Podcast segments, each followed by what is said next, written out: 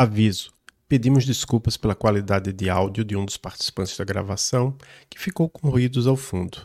Apesar do ruído, é possível entender o que se fala. Agradecemos a compreensão e esperamos que aproveitem o conteúdo do episódio.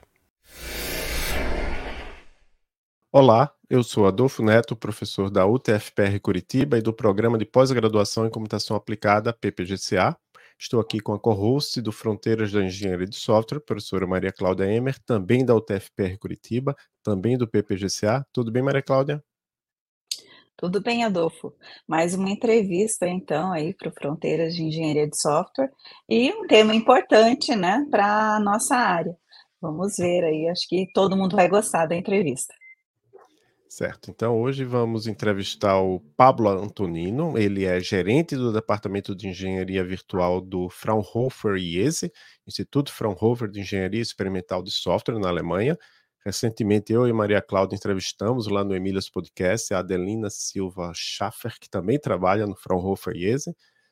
O Pablo possui doutorado em Ciência da Computação pela Universidade de Kaiserslautern e que também fica na Alemanha e tem experiência com design, avaliação e integração de sistemas embarcados confiáveis de diversos domínios, como automotivo, aviônica, máquinas agrícolas e de construção, dispositivos médicos e indústrias inteligentes.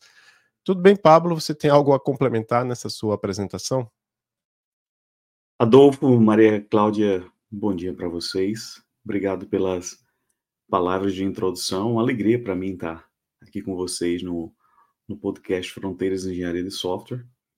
É, sim, estou no Fraunhofer IESA desde 2009 e além das minhas atividades de, de gerência do, do, do, departamento, eu também sou docente no Departamento de Ciências da Computação na Universidade de Kaiserslautern e sou responsável, além de estar fazendo trabalho de orientação de, de mestrado, doutorado, eu ministro dois cursos, um no semestre de verão de Arquitetura de Sistemas de Software e outro no semestre de inverno de Sistemas em Tempo Real.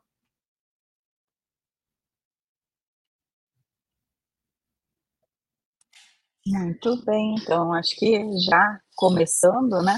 Vamos falar sobre o tema principal dessa entrevista, então, arquiteturas de referência.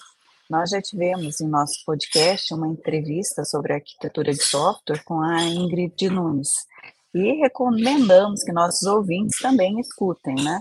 Caso ainda não tenha escutado essa entrevista. Mas, Pablo, o que são arquiteturas de referência? Então, Maria Clara, é, antes da gente falar sobre arquitetura de referência, é interessante a gente é, é, é, é entender um pouco, de fato, como você já falou, de, de arquitetura de software, não é? É, tem o, o, podcast com a Ingrid Nunes e com certeza é, deve ter informações valiosíssimas disponíveis nessa, naquele papo. É, mas assim, a gente sabe que a arquitetura de software ela corresponde ao conjunto de decisões de design que se elas forem tomadas de maneira incorreta ou inadequada, elas podem fazer com que o projeto ele seja cancelado. Ou que caso é, é, é, realmente a coisa não seja pensada de maneira é, é, adequada, ela pode res, resultar em situações extremamente catastróficas, não é? Como, por exemplo, o, o, o, sistema que faz o controle do freio de um veículo, ou que ele faz o controle de, de potência de uma turbina de um avião, ele não vai responder como deveria. Ele não vai responder no tempo que deveria. O software não vai atuar da maneira que ele foi planejado, que deveria atuar. Então, ou por exemplo, você pode pensar em uma situação extremamente catastrófica, como uma planta de energia nuclear não acionar medidas de mitigação que são controladas por software de uma maneira necessária, não é? Então, assim, eu costumo dizer que decisões arquiteturais de um sistema, elas são aquelas que, além de críticas, elas são caras, têm um, um alto custo envolvido e que são também novas, são novas para um contexto, né, de onde se está, de onde ela está sendo aplicada. Quando a gente pega isso e traz para o contexto de arquitetura de referência, fazendo essa amplificação do conceito, é, a arquitetura de referência ela corresponde a esse conjunto de decisões críticas de design que tem relevância não apenas para um sistema particular, mas para um domínio como um todo. Ela extrapola o conceito de decisões arquiteturais para uma linha de produto, por exemplo, e, e, e, a gente extrapola isso em nível de domínio, de domínio de fato, não é? Eu posso dar alguns exemplos a vocês, como, por exemplo, a, referência, a arquitetura de referência Altozar, que Altozar é uma arquitetura de referência do setor automotivo que ela é utilizada, sistemas automotivos são construídos com base em Altozar. Então, assim, ela é compartilhada pelas grandes empresas, pelas grandes montadoras e pelas grandes empresas que oferecem sistema de controle automotivo. No domínio aviônico, por exemplo, tem outra arquitetura muito famosa que ela é utilizada e compartilhada por diferentes empresas, fabricantes de aviões, que é a IMA, não é? que é Integrated Modular Avionics, e outra, por exemplo, o, o, o RAM 4.0, que ela é, engloba aspectos críticos de, de sistemas que vão rodar em um chão de fábrica e que são é, é, é direcionados a esse movimento da indústria 4.0, não é?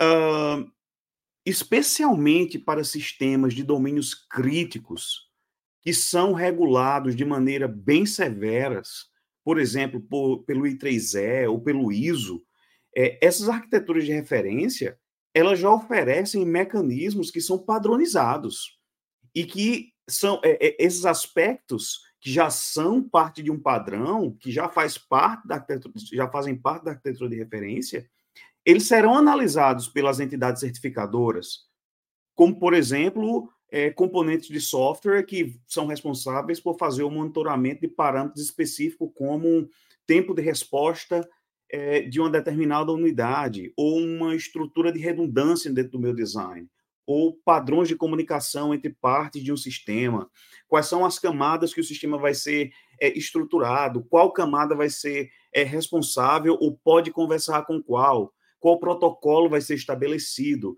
Então, aspectos desse tipo, eles são, de fato, definidos, e, mais uma vez, não em nível de produto, mas em nível de domínio, não é? o que é, facilita muito o trabalho não apenas de, de quem está desenvolvendo o sistema, mas também das unidades certificadoras. E no final das contas, nós, enquanto usuários, somos os maiores beneficiados, porque a gente quer ter certeza que na hora que eu estou no meu carro, o meu freio, o freio do carro vai responder como deve. Não é? De que eu vou rodar a direção para um lado, que ela vai levar o carro no ângulo que eu estou é, é, é, voltando na direção. Então, assim, é, a arquitetura de, de referência, a arquitetura de referência oferece esse guia, essa bússola. E essa preocupação com, com arquiteturas de referência, ela é restrita somente, por exemplo, a. Por exemplo, vamos dizer que tem uma pessoa desenvolvedora, ela está lá numa empresa, essa empresa decide adotar uma arquitetura de referência, esse desenvolvedor vai ter que conhecer.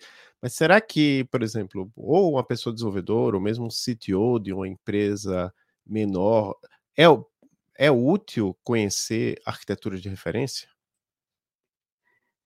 Adolfo, deixa eu te responder. Eu vou começar é, é, contando uma história bem interessante que aconteceu comigo aqui na minha casa. Eu tenho um, um, pedaço de cerca aqui na minha casa que em 2016 eu mesmo decidi colocar. É uma cerca bem longa, um pedaço da lateral aqui da minha casa, que ela tem quase uns 20 metros. E o que aconteceu foi que eu disse: Ah, sabe uma coisa? Eu não vou contratar ninguém para fazer isso. Não vou contratar um pedreiro ou uma empresa. Eu mesmo vou fazer e investi um bocado de tempo, um bocado de esforço para poder fazer isso acontecer. E a cerca ficou de pé. O que aconteceu, cara, foi quando deu o, o primeiro vento forte do outono, eu acordei de manhã, a cerca estava no chão. E uh, eu, essa cerca quase cai em cima do meu carro, cara. Foi uma situação bem, bem, bem assustadora, digamos assim, não é? E quando a cerca estava no chão, me recordo naquele dia, estavam é, passando dois profissionais do lado que estavam trabalhando na construção de uma outra casa aqui perto de onde eu moro.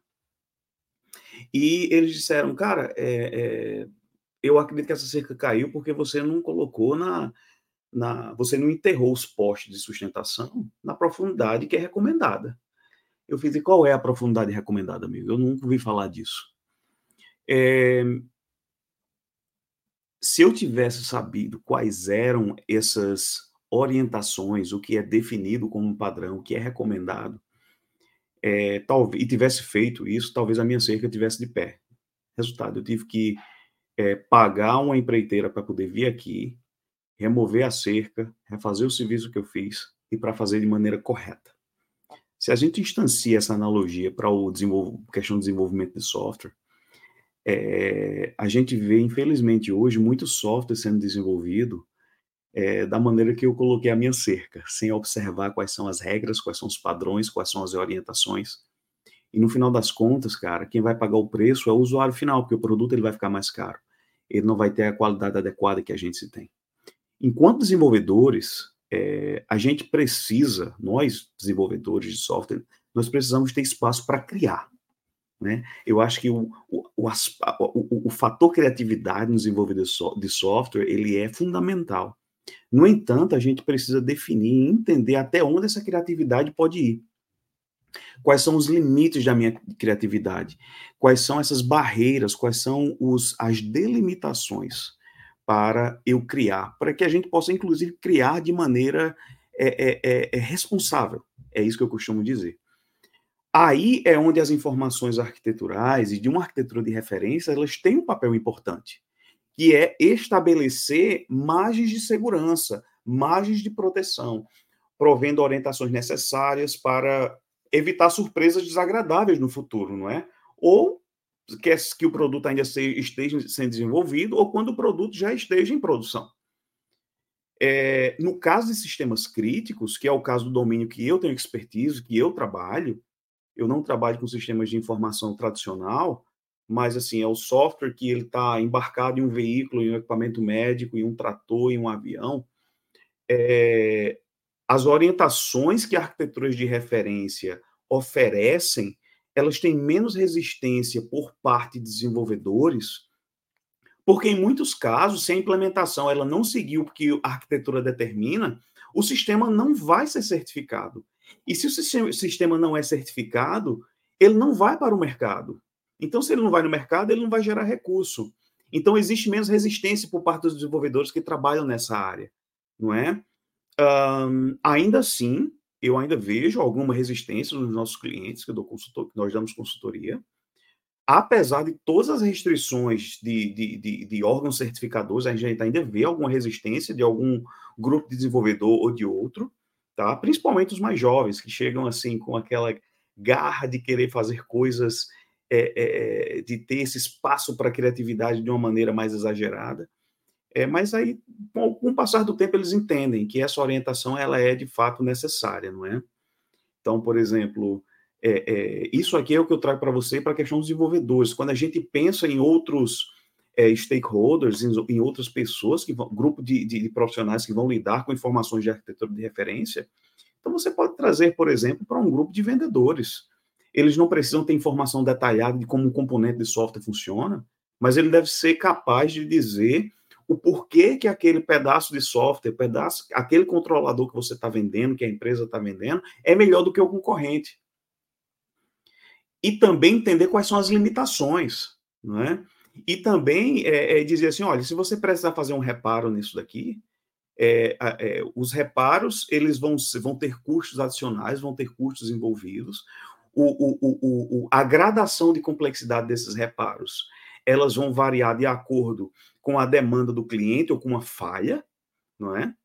é e tudo isso daí a gente engloba, incorpora na informação de arquitetura de referência.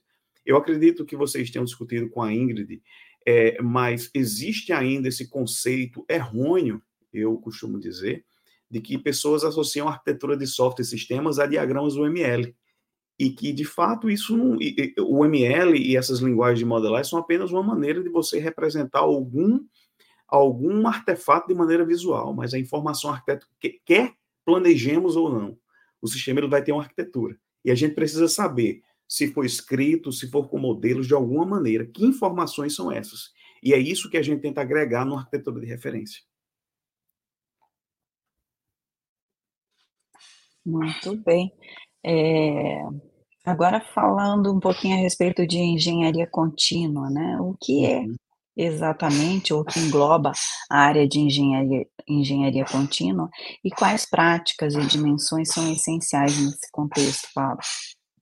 Então, Maria Cláudia, é, aí, é, Continuous Software Engineering, né, ou engenharia de software contínua, é, a gente pode dizer que corresponde a um conjunto de práticas e, e, ferramentas né, que tem como objetivo acelerar é, o processo de desenvolvimento e, e torná-lo interativo, integrado e contínuo mesmo. A palavra é essa, é contínuo, né? E alinhado ao negócio e o processo de desenvolvimento de software, não é? Assim, é, é, é práticas de continuous software engineering, é, é, elas partem da premissa de que o desenvolvimento do software não consiste em atividades isoladas, tá? realizadas por equipes separadas e desconectadas. Pelo contrário, é, é, de fato, é, a gente entende e reconhece que, que o, o desenvolvimento do software é um processo ininterrupto, ele é contínuo, né? no qual as equipes colaboram de maneira conjunta para entregar o software com a qualidade é, é, esperada, de maneira rápida e eficaz, e que a gente possa reagir às demandas, às mudanças de maneira é, é, é, adequada, em termos de tempo, em termos de custo, em termos de qualidade do produto final. Né? É, os, a gente tem, tem defendido isso daí, a gente encontra literatura dando suporte a isso, a gente percebe na prática que é, processos de engenharia de, de, de engenharia de software contínuo, contínuo software engineering, eles são equilibrados em três pilares, tá?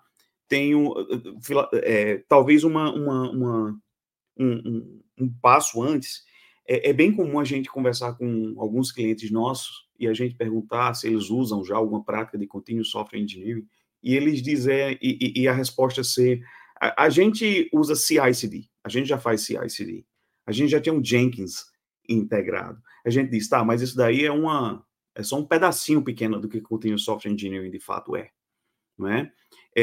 então, assim, quando a gente fala em contínuo software engineering, a gente está falando em, em, em atividades que pertencem a três eixos. O eixo de negócio, ou o eixo de business, como a gente costuma dizer, onde a gente está falando que o planejamento das atividades da organização, que vai ter implicação em software, demanda de software, deve acontecer de maneira contínua. Obviamente, a gente tem que fazer o planejamento, planejamento anual, planejamento de biênio, e assim sucessivamente. Mas esses planejamentos eles não podem ser engessados de tal maneira de que mudanças que vão vir por demanda de mercado ou por mudança interna da organização não possam acontecer porque o planejamento ele é engessado. Isso aí a gente ainda na camada de, de na, na, coluna de negócio, a gente fala de continuous budgeting. Então, é estar é tá monitorando de maneira contínua também o budget. Então, o, o, a atividades de budget, ela deixa de ser algo anual, não é? Que vai acontecer uma vez por ano e vamos viver com aquele budget e, e salve quem puder no final do ano. Então, é continuamente estar observando isso daí. E também quais são as implicações de software com relação a isso. Então, é aí onde a gente entra no segundo pilar, que é o pilar da engenharia, onde CI e CD, por exemplo, faz parte. É onde a gente está envolvido. Então, é ter práticas de desenvolvimento que vão permitir que eu possa estar continuamente, de acordo com as demandas que estão vindo, é, oferecendo é, é, é, é, tendo possibilidade de fazer mudanças, tendo possibilidade de continuamente estar testando, entregando software funcional para os clientes. E por último, é, é, a coluna de, de operações, que aqui a gente tem aspectos, por exemplo, de continuous monitoring. Então, assim, são técnicas que a gente vai aplicar para continuamente estar monitorando se o produto ele está se comportando da maneira que a gente planejou, não é? Então, assim, para que caso a gente perceba algum desvio, alguma falta de conformidade com a, a funcionalidade esperada, que a gente possa reagir, possa voltar para o negócio e entender o que é que a mudança naquele sistema vai implicar para o negócio da empresa, entregar isso daqui para o software, para o pessoal da, da que está trabalhando na engenharia, para que as mudanças possam ser feitas e que a gente possa ficar nesse ciclo aqui, não é? Então, assim, a gente vê realmente empresas lidando com isso, é, é, de maneira, implementando técnicas para isso, de, de maneira muito eficaz. A BMW, por exemplo, eles têm, a BMW tem trabalhado é, é, já há alguns anos com uma cadência de, de, entre detectar uma falha de software no veículo, analisar essa falha, fazer o reparo do software e mandar o software de volta para o carro em 14 dias. Você já pensou 14 dias para fazer uma mudança de um software dentro de um veículo? Coisa que antigamente a gente precisava de quê? Seis meses, oito meses, até um ano, não é? Então, hoje a gente vê que eles, de fato, têm utilizado técnicas de continuous engineering, técnicas de simulação, gêmeos digitais, é, é, baseado em uma arquitetura de referência como o Altozar, por exemplo, que oferece você entender exatamente onde é que está o problema e reagir a tempo.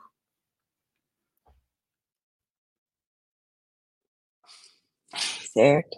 Então, até agora nós falamos um pouco a respeito dos conceitos básicos, né? E vamos entrar numa outra parte da, da nossa uhum. conversa para falar um pouco sobre pesquisa.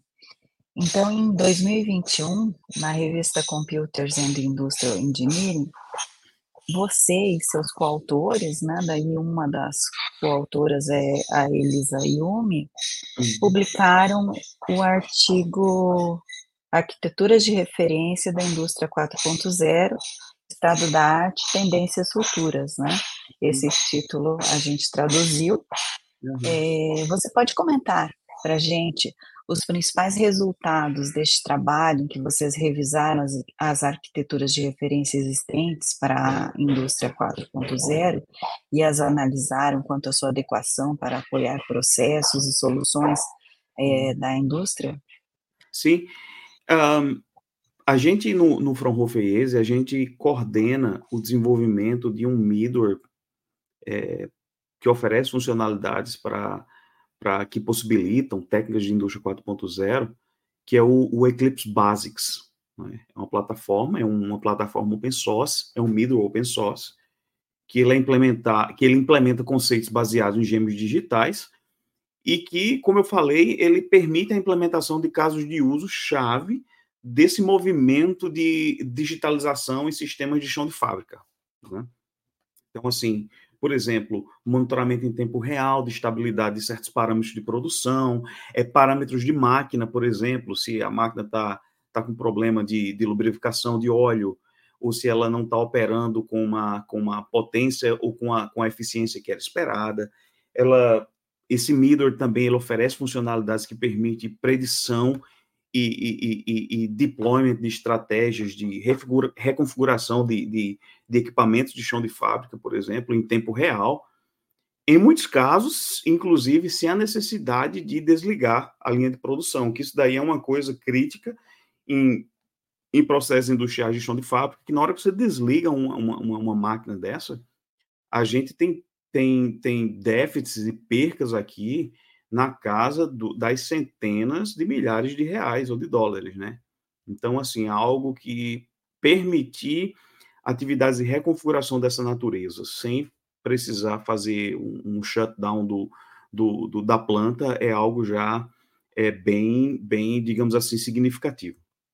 Nesse artigo específico que você mencionou, é, a Elisa, eu e, e outros colegas, a gente mostrou como casos de uso que a gente tem observado nos nossos projetos, com os nossos clientes, eles são adereçados por diversas arquiteturas de referência que focam em oferecer esse suporte para sistemas voltados à digitalização de chão de fábrica, de equipamentos de chão de fábrica, ou seja, nessa parte de indústria 4.0, né?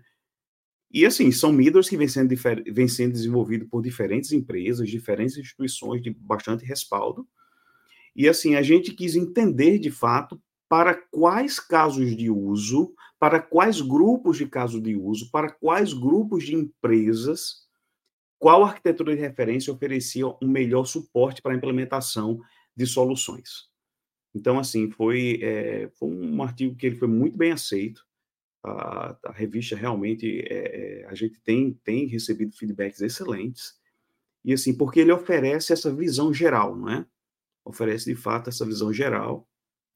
A gente não, não visa nesse artigo promover a nossa tecnologia, que a gente é responsável dentro do Fraunhofer, mas faz um trabalho realmente de pesquisa para mostrar, olha, caso você tenha uma configuração, uma demanda desse dessa classe daqui que se, se enquadra mais nesse sentido, faz sentido você usar a tecnologia, a arquitetura de referência X, ou Y, ou inclusive o merge delas, não é? Então foi um trabalho bem interessante eu, eu sou suspeito para falar da, da professora Elisa Nakagal, da USP. Eu trabalho com a Elisa em parceria desde 2012. A gente orienta trabalho doutorado e mestrado juntos. Ela ela está sempre enviando alunos aqui para o Fraunhofer para poder estar tá fazendo intercâmbio ou algum estágio aqui no departamento que eu sou responsável, não é aqui no Fraunhofer. É, então, é uma pessoa muito querida, que eu tenho muito respeito, um profissional exemplar. E tem outros parceiros, né, que a gente tem trabalhado nessa área é, de, de, maneira bem, bem, bem focada e assim bem, bem próximo mesmo. Por exemplo, tem o, o professor Flávio Quendo, que é brasileiro, inclusive, ele é professor na, na França, do, do IRISA, não é? Tem é, Flávio Oquendo, é uma, uma pessoa muito querida, a gente tem organizado eventos juntos, temos a gente tem tido é, é, boas, boas é, atividades em conjunto. O professor Rodrigo, Rodrigo Santos, da Unirio, não é uma pessoa também um, que a gente tem trabalhado é, muito próximo. A gente estava essa semana no, no, no CBQTS, então foi muito bom também. Tem outras pessoas que têm sido parceiros de pesquisa e de desenvolvimento nessa, nessa área, como o professor Rafael Capila, da Universidade Rei Juan Carlos, de, da Espanha, o próprio Rick Kasman, da, da Universidade do Havaí e do SEI, são pessoas que a gente tem desenvolvido trabalhos nessa área de gêmeos digitais, de simulação, é, digitalização para artefatos que dificilmente, que a gente tem, que é difícil digitalizar, digamos assim, não é? Então, são pessoas muito queridas que eu tenho muito orgulho de estar trabalhando em parcerias estratégicas como essa daqui que você mencionou, Maria Clara. Muito bom.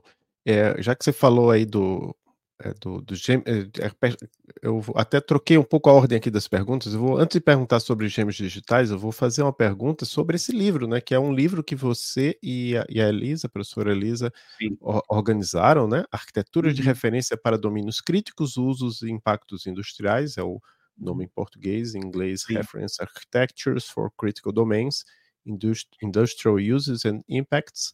Uhum. E como é que esse livro aborda o uso atual das arquiteturas de referência e como os arquitetos de software e profissionais percebem as necessidades de arquiteturas futuras no mercado? Então, é, é bem interessante é, a história desse, desse do, do, livro que a gente escreveu junto, é, que, junto com a Elisa, é, surgiu justamente de.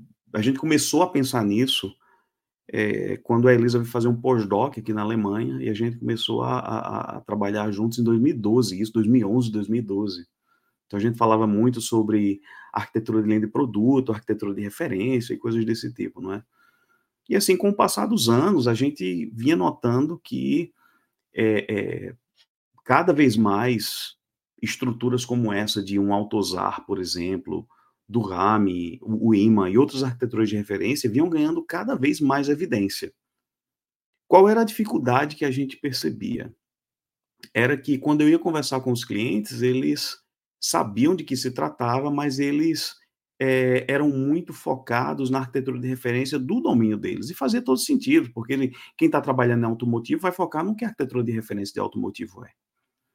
Então a gente sentiu essa necessidade de ter um, um, uma maneira de criar esse material de que a gente pudesse oferecer uma visão geral de diferentes arquiteturas de referência que estavam sendo utilizadas em diferentes domínios, não é?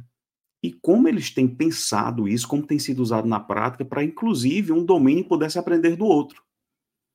Então aí foi exatamente onde é, eu e a Elisa, a gente teve essa ideia, interessante que a gente teve essa ideia, cara, em uh, dezembro de 19, janeiro de 2020, a Elisa fez uma visita aqui na Alemanha e a gente começou a pensar nisso e a gente fez todo o planejamento do livro, aí a pandemia estourou, não é? Então a gente escreveu o livro praticamente durante a pandemia. E que realmente foi muito interessante, foi, foi muito bom que a gente conseguiu pessoas para também estarem contribuindo em alguns dos capítulos. Né? A gente falou sobre arquitetura de referência, de referência para esses domínios que eu falei. A gente englobou ainda arquitetura de referência para sistemas de comunicação, focando em 5G, não é? é o que tem sido feito no domínio médico.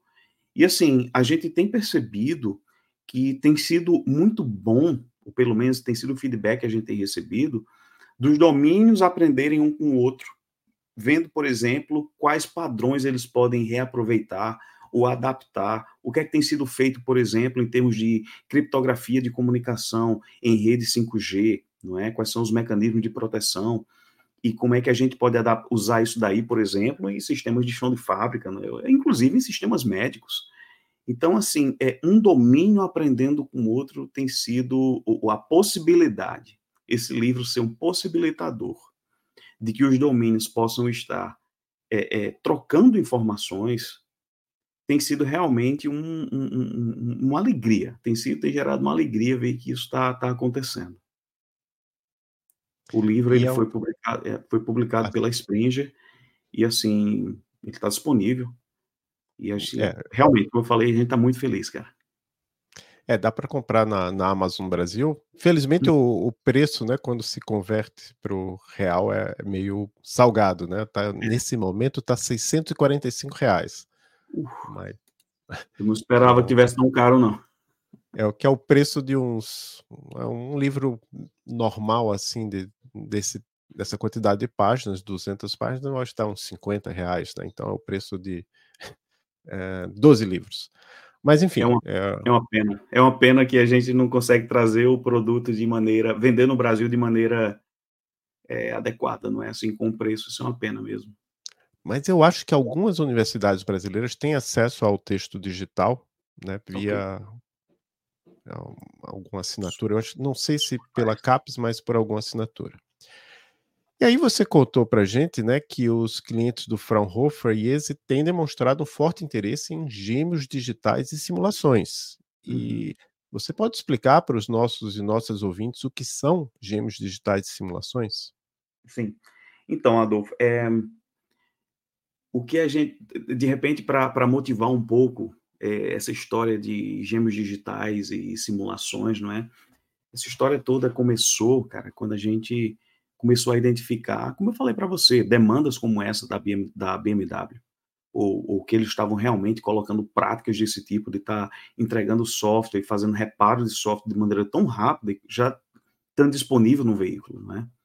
Então, assim, é, a gente começou a investigar mais a fundo o que é estava acontecendo no mundo afora, e, assim, é, só para dar a vocês um, um, um, número bem interessante, é, Teve um projeto aqui na Alemanha, um projeto chamado Pegasus, que foram, na verdade, foram dois projetos em consecutivo, envolvendo empresas e instituições de, de bastante respeitadas.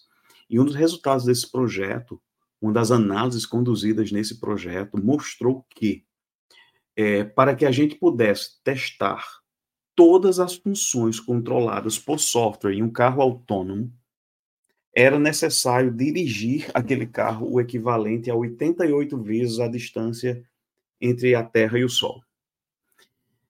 Então é uma distância que ela é impraticável. Ou seja, você, a gente não consegue fazer esse teste de todas as funções de um veículo autônomo com, utilizando técnicas tradicionais. Quando a gente vai afunilando e vai expandindo o horizonte de análise, é, a gente é, chegou no estudo que foi publicado pela Intel, em 2017, esse estudo, bem interessante, mostrando que é, um carro autônomo, em uma hora e meia de operação, ele vai gerar o equivalente a 4 terabytes de dados. Então é um volume de dados muito alto. Onde é que a gente vai colocar esse, onde é que a gente vai armazenar esse dado? Essa quantidade de dados. Então, por exemplo, se eu sair daqui de, de Kaiserslautern e for para Frankfurt e voltar, se tiver tráfego, vai ser quase 10, giga, 10 terabytes de dados, cara, que a gente vai armazenar. E aí, como é que a gente armazena isso dentro de um veículo? Isso eu estou falando em uma, em uma viagem, ir no aeroporto e voltar. Entendeu? Então, assim, os sistemas, eles estão ficando muito complexos para serem testados de maneira, da maneira usual que a gente faz, não é? E eles estão cada vez demandando mais dados, e isso é o grande desafio que a gente tem. Eles não apenas estão ficando mais complexos, mas eles estão demandando, na verdade, eles estão sendo mais complexos por conta da quantidade de dados que a gente tem para poder fazer todo esse processamento. Eu me recordo que eu tive um professor na universidade, no começo dos anos 2000, que ele disse, olha, daqui a 20 anos, é, o óleo ele não vai ser o bem mais caro que a gente vai ter, vai ser o dado, vai ser a informação. E, de fato, ele não estava errado. É correto. Então, assim, é, o que é que isso tem a ver com gêmeos digitais e simulação? Gêmeos digitais e, e técnicas de simulação é, são estratégias que possibilitam a gente fazer validações em um campo é, virtual, é daí de onde vem o nome do departamento que eu, que eu gerencio, é Virtual Engineering, que possibilitam garantir, são, a gente precisa desenvolver técnicas e, e, e ferramentas que possibilitem que a gente consiga testar de maneira adequada parâmetros que podem ser a diferença entre a vida e a morte de um passageiro dentro de um veículo, por exemplo. Em um sistema tão complexo como esse, sem que haja necessidade de dirigir 88 vezes a distância entre a Terra e o Sol. E é aí onde a gente entra em é, utilizando técnicas de gêmeos digitais. Gêmeos digitais são réplicas virtuais que são é, é, que estão conectadas com equipamento físico através de sensores, através de, de, recebendo informação, atuadores também. São modelos digitais que estão sendo executados na mesma é, é, é, sequência de execução que, execução que o sistema físico, e ele está checando se algumas coisas podem ser otimizadas, se é, parâmetros de qualidade estão sendo violados no mundo digital, e caso haja alguma variação, ou caso ele antecipe que se aquele padrão de execução no mundo físico continuar, a gente vai ter um problema lá na frente, daqui a uma hora, daqui a um dia, ele pode já dar um warning, dar uma, uma, uma chamar a atenção de, do, do, do, engenheiro ou do operador, dizer, olha, muda isso daqui, porque senão é, o teu sistema ele vai, ele vai colapsar. Daqui a mais uma quantidade X de ciclos, ele vai colapsar. Então, assim, você tem um ambiente virtual e que ele está constantemente executando e verificando é, o que vai acontecer no mundo físico. E ele pode fazer isso porque ele executa simulações extremamente precisas. Extremamente precisas. Então, assim, no meu departamento, a gente desenvolve duas plataformas. Que é o. A gente é responsável pela, pela plataforma de gêmeos digitais que eu falei para você, que é o Eclipse Basics, que é esse middleware de indústria 4.0, que é open source, que permite a criação de gêmeos digitais é, para é, é, é, equipamentos de chão de fábrica. E a gente tem uma outra ferramenta que chama-se Fraunhofer Feral, que é uma ferramenta que permite não apenas a simulação de parâmetros de gêmeos digitais, mas também a integração de vários simuladores que possam, de maneira holística, é, identificar o que é está acontecendo em um determinado gêmeo digital. Então, os simuladores, é, a grande maioria, cara, eles são muito é, é, focados, eles são muito dedicados a simular um parâmetro específico. Então, ele vai simular se a rede está é, é, operando dentro de uma capacidade adequada. Ou tem outro que vai perceber, por exemplo, se o sistema ele vai é, ter uma sobretemperatura.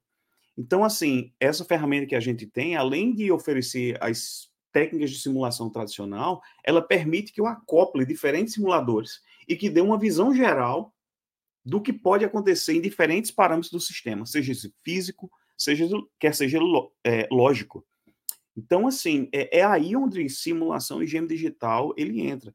Deixa eu dar só mais um exemplo da BMW. Eu estou falando da BMW porque é, essas informações foram compartilhadas pelo um, um, um VP, um, um vice-presidente da BMW, em uma, em uma palestra que eu estava participando.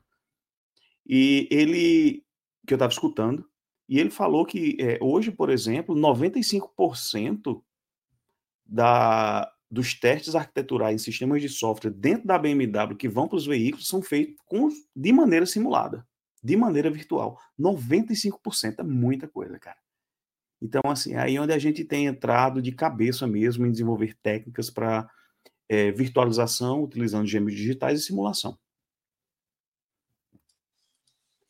Certo, e agora para para você falar um pouquinho, né, a respeito dos profissionais no mercado, né? Uhum. Você sabe qual é a demanda atual no mercado de profissionais com conhecimentos técnicos nesses campos que você estava falando para nós aí? E quais são os desafios que as empresas enfrentam ao, ao encontrar especialistas para apoiar projetos nessas áreas? Ou seja, será que é difícil de encontrar esses especialistas? Então, Maria Cláudia, isso é um, uma, uma, isso é um assunto bem interessante e, e, até, de certa maneira, polêmico, digamos assim, não é? Eu vou te contar qual é a minha experiência, tá? O departamento que eu sou responsável hoje, é, nós temos na casa de, eu tenho hoje quase 26 funcionários que trabalham no meu departamento. Quando eu coloco estagiário, algum é, estudante, a gente tem aí perto de 35 pessoas hoje já, tá? Então, assim, a grande dificuldade que a gente tem hoje, que eu percebo, é encontrar profissionais com conhecimento em pelo menos uma linguagem de programação. Tem sido uma dificuldade encontrar pessoas que tenham conhecimento, que queiram trabalhar com desenvolvimento, com programação mesmo, sabe? É, certa vez eu, eu fiz um. Estava dando uma palestra e eu perguntei quem, acho naquela naquela sala devia ter perto de 50, 55 pessoas, que eram estudantes que estavam próximos a terminar o curso, alguns já estavam inclusive no mestrado, e eu perguntei quem deles tinha conhecimento em alguma linguagem de programação e tinha interesse em programar. E menos de 10% da sala levantou a mão. E assim, é, é, de certa maneira frustrante, porque hoje nós temos uma demanda imensa para contratar profissionais, mas eles são profissionais de computação, mas que não estão dispostos a investir em aprender como é que a gente deve conversar com a máquina, que para mim isso é uma coisa básica do qual, é profissional de informática, né? Você saber programar em pelo menos uma linguagem. E uma outra dificuldade que a gente tem encontrado, além desse conhecimento técnico são profissionais com conhecimento em inglês.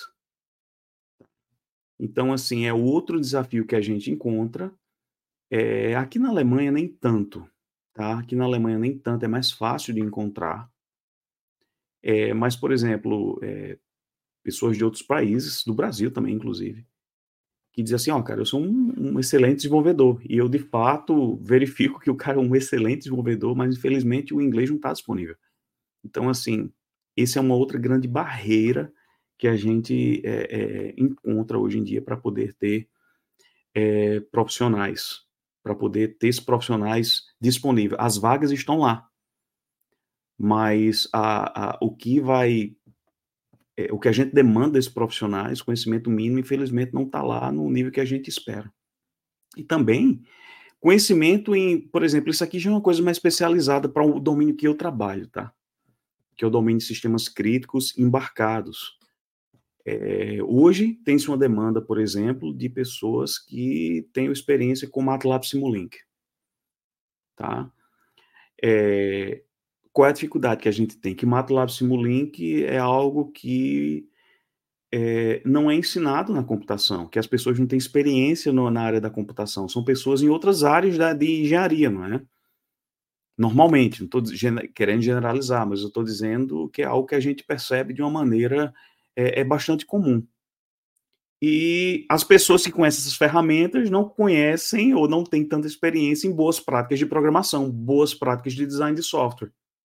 E as pessoas que programam, é, é, muitas vezes eles estão lá, estão disponíveis, têm o conhecimento, falam inglês, mas desenvolve apenas sistema de informação tradicional. Eu preciso de gente que tenha um conhecimento em coisas que são relacionadas a sistemas embarcados. E aí, por exemplo, a gente precisa de, de conhecimento que está disponível muitas vezes na engenharia elétrica, na engenharia mecânica, não é?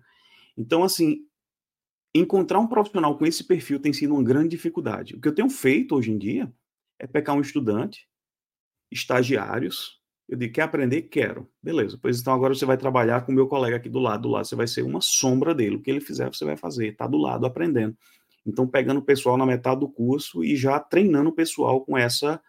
para desenvolver isso daí, não é? Eu tenho uma, uma certa facilidade em navegar entre, entre os dois mundos, porque eu tenho formação tanto em ciência da computação, como em é, é, é, telecomunicações. Então, assim, essa parte de hardware, essa parte de eletrônica, ela foi o meu dia a dia durante muitos anos, né?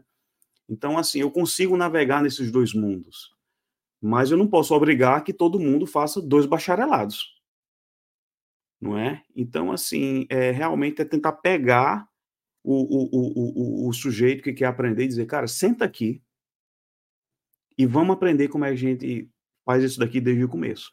Hoje em dia, por exemplo, no meu departamento, eu tenho pelo menos, pelo menos, um, dois, seis pessoas que vieram dessa safra, que entraram como estagiários, a gente quer fazer, pelo menos seis hoje, que estão lá com a gente, que estão fazendo isso e que estão se destacando.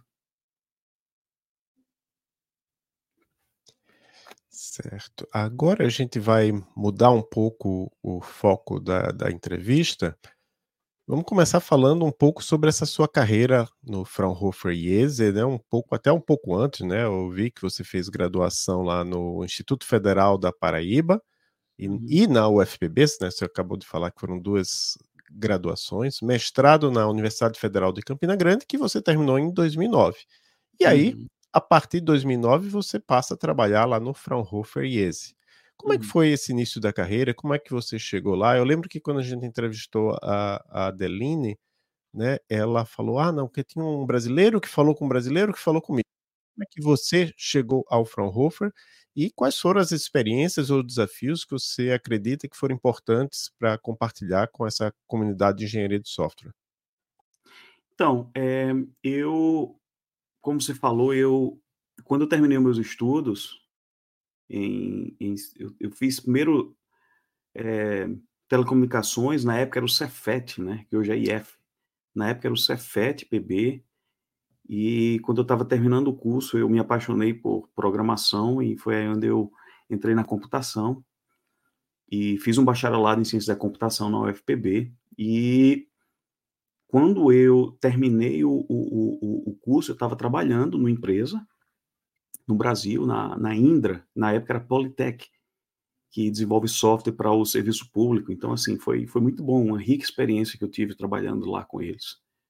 É, sou muito grato pelos profissionais que investiram em mim, que me tornaram, na época, um desenvolvedor profissional. Né? Pegaram realmente um estudante, um cara que estava terminando o curso, achava que conhecia tudo de programação, e até que o, cara que era o meu supervisor disse, cara, você programa como estudante, eu vou lhe ensinar a programar como profissional. Então ali foi uma foi escola da vida para mim, para entender como é que se faz software de maneira profissional.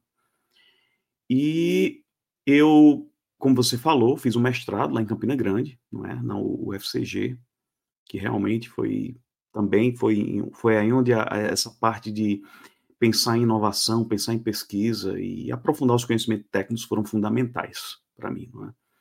E quando eu estava para terminar o mestrado, eu queria voltar para a indústria, que eu tinha feito uma pausa no, no, no, no meu, meu, trabalho da Politec para fazer o mestrado de maneira integral e dedicada.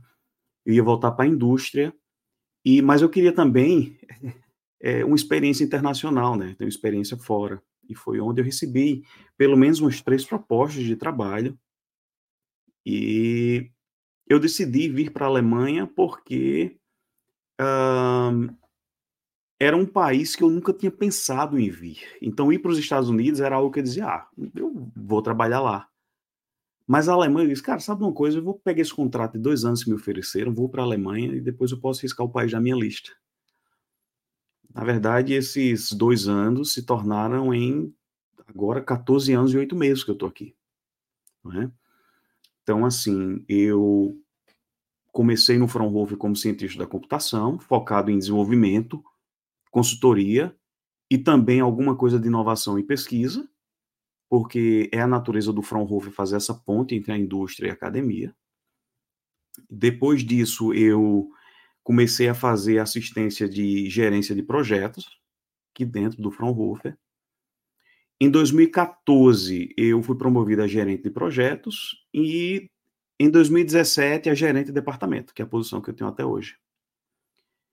E assim, é, tecnicamente, projetos envolvendo sistemas extremamente críticos, como esse que eu coloquei para vocês, é, demandando o uso de técnicas e conhecimentos que a gente pensava que nunca ia usar na vida. Realmente foram desafios que que a gente teve que vencer, que eu tive que vencer aqui, não é?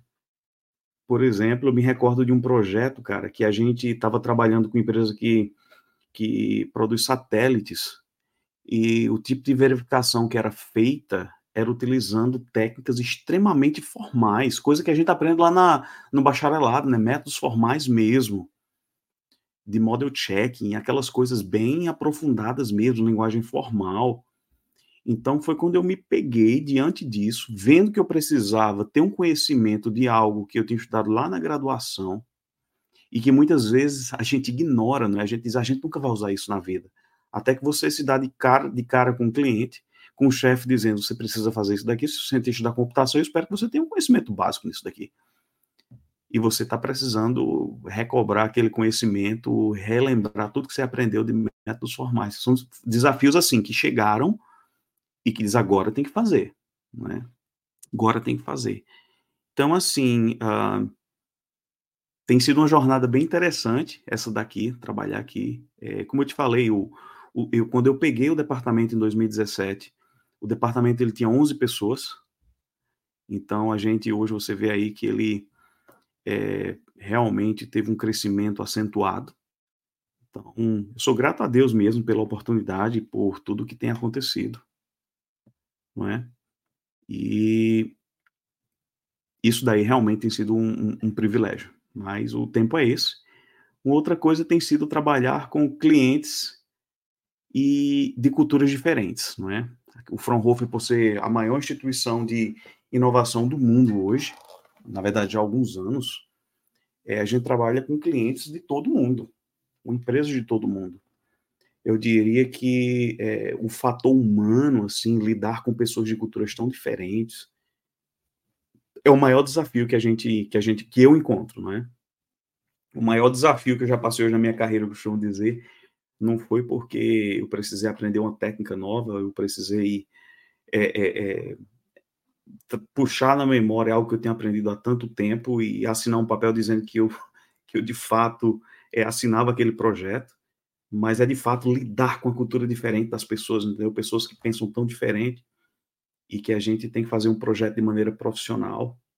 Então, eu costumo dizer que é, é quase um trabalho de um diplomata fazer esse tipo de, de, de, de, de comunicação e ponte com, com clientes tão diferentes, não é? E, e ainda tentar motivar o, o departamento, não é? Então, assim, é, é um desafio, mas é um, é um bom desafio. Eu sou muito feliz fazendo o que eu faço. Sou muito feliz mesmo, sou muito feliz.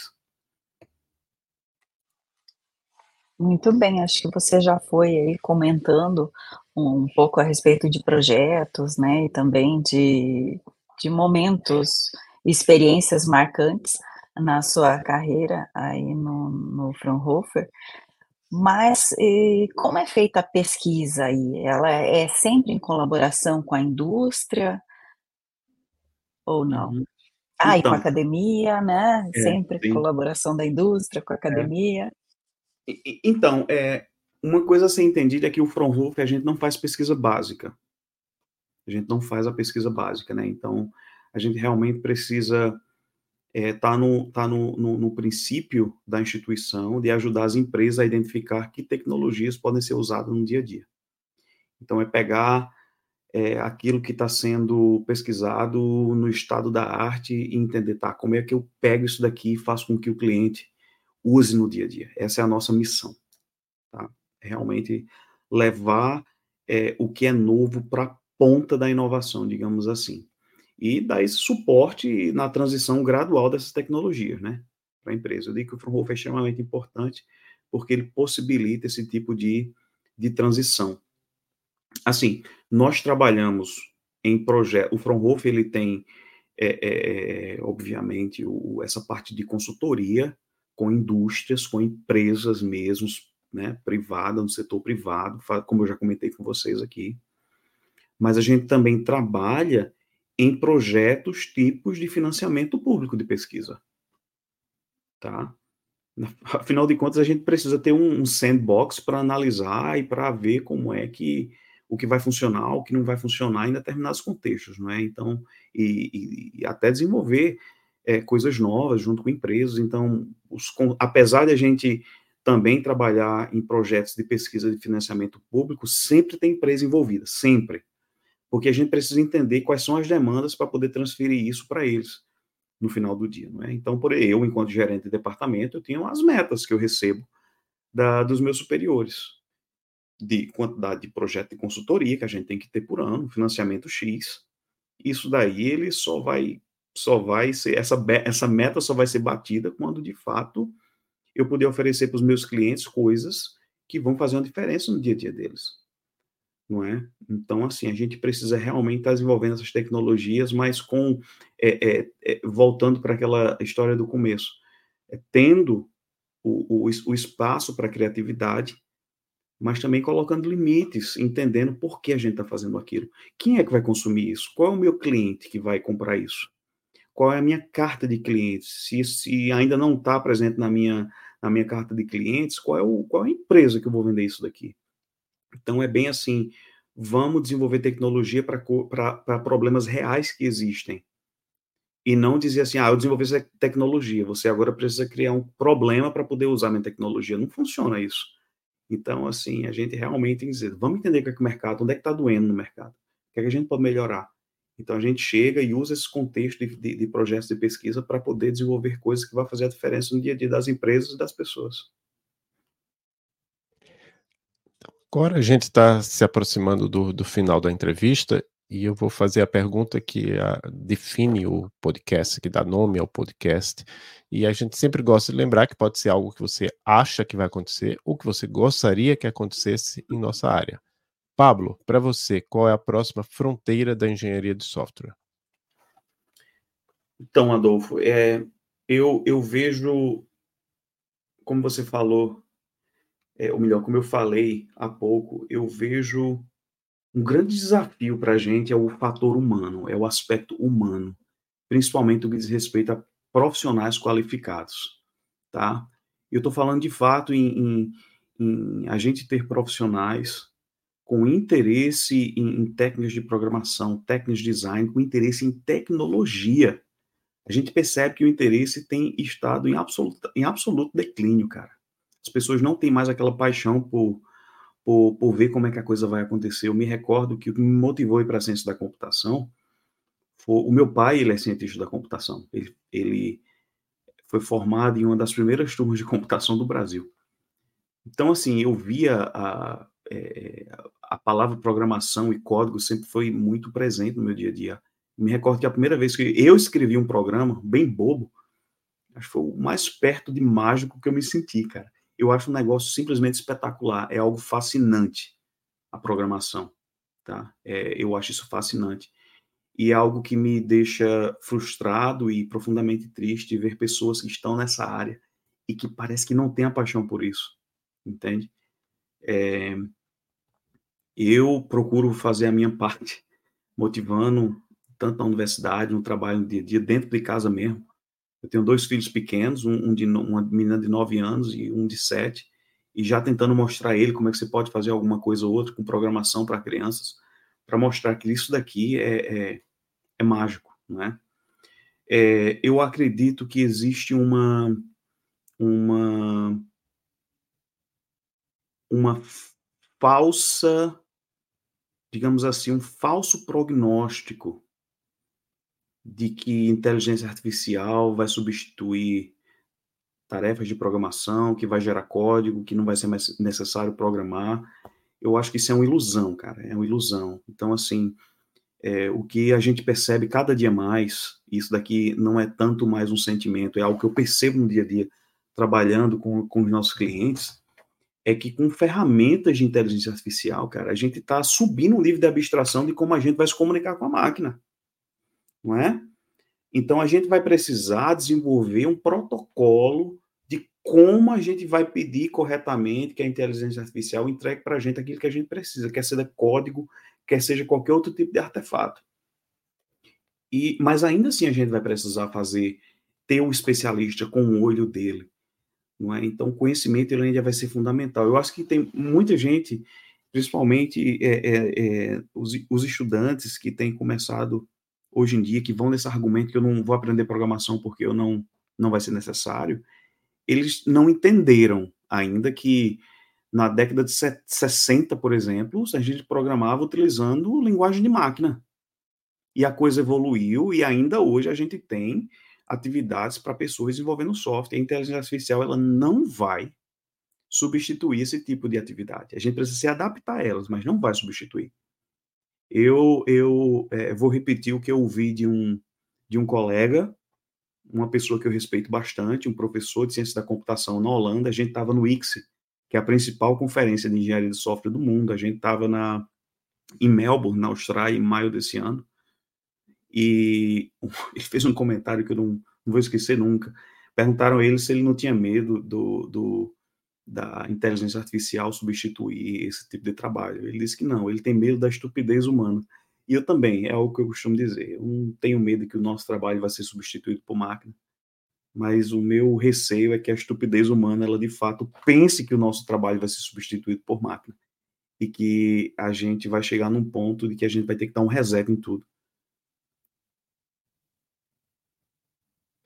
Muito bom. Então, eu agradeço em nome de, de toda a equipe. Eu nem sempre menciono aqui, mas é, é a equipe do Fronteiras, além de mim, da professora Maria Cláudia, a gente tem o Danilo Monteiro, o Leonardo Fernandes, o Ítalo Santos, Odwald Schroeder, o Fábio Petrillo, que já foi mais ativamente integrante, agora é nosso consultor, tem a Miriam da Silva e o Diego Andrade, que também de vez em quando nos ajudam em algumas coisas. Então, em nome de toda a equipe, eu agradeço a você, Pablo, pelo, pelo seu tempo aqui pra, com essa entrevista. Passa a palavra caso você queira se despedir dos nossos e nossas ouvintes. Mais uma vez, queria agradecer a você, Adolfo, a, a Maria Cláudia e a toda a equipe por serem tão gentis e por ter me, me recebido aqui. E queria deixar as portas abertas para para é, outras atividades futuras. É uma alegria para mim estar é, tá aqui com vocês e eu espero que, que os ouvintes possam ter, é, possam extrair algo de bom disso daqui, dessa conversa que a gente teve, que possa também ter servido para inspirar as pessoas.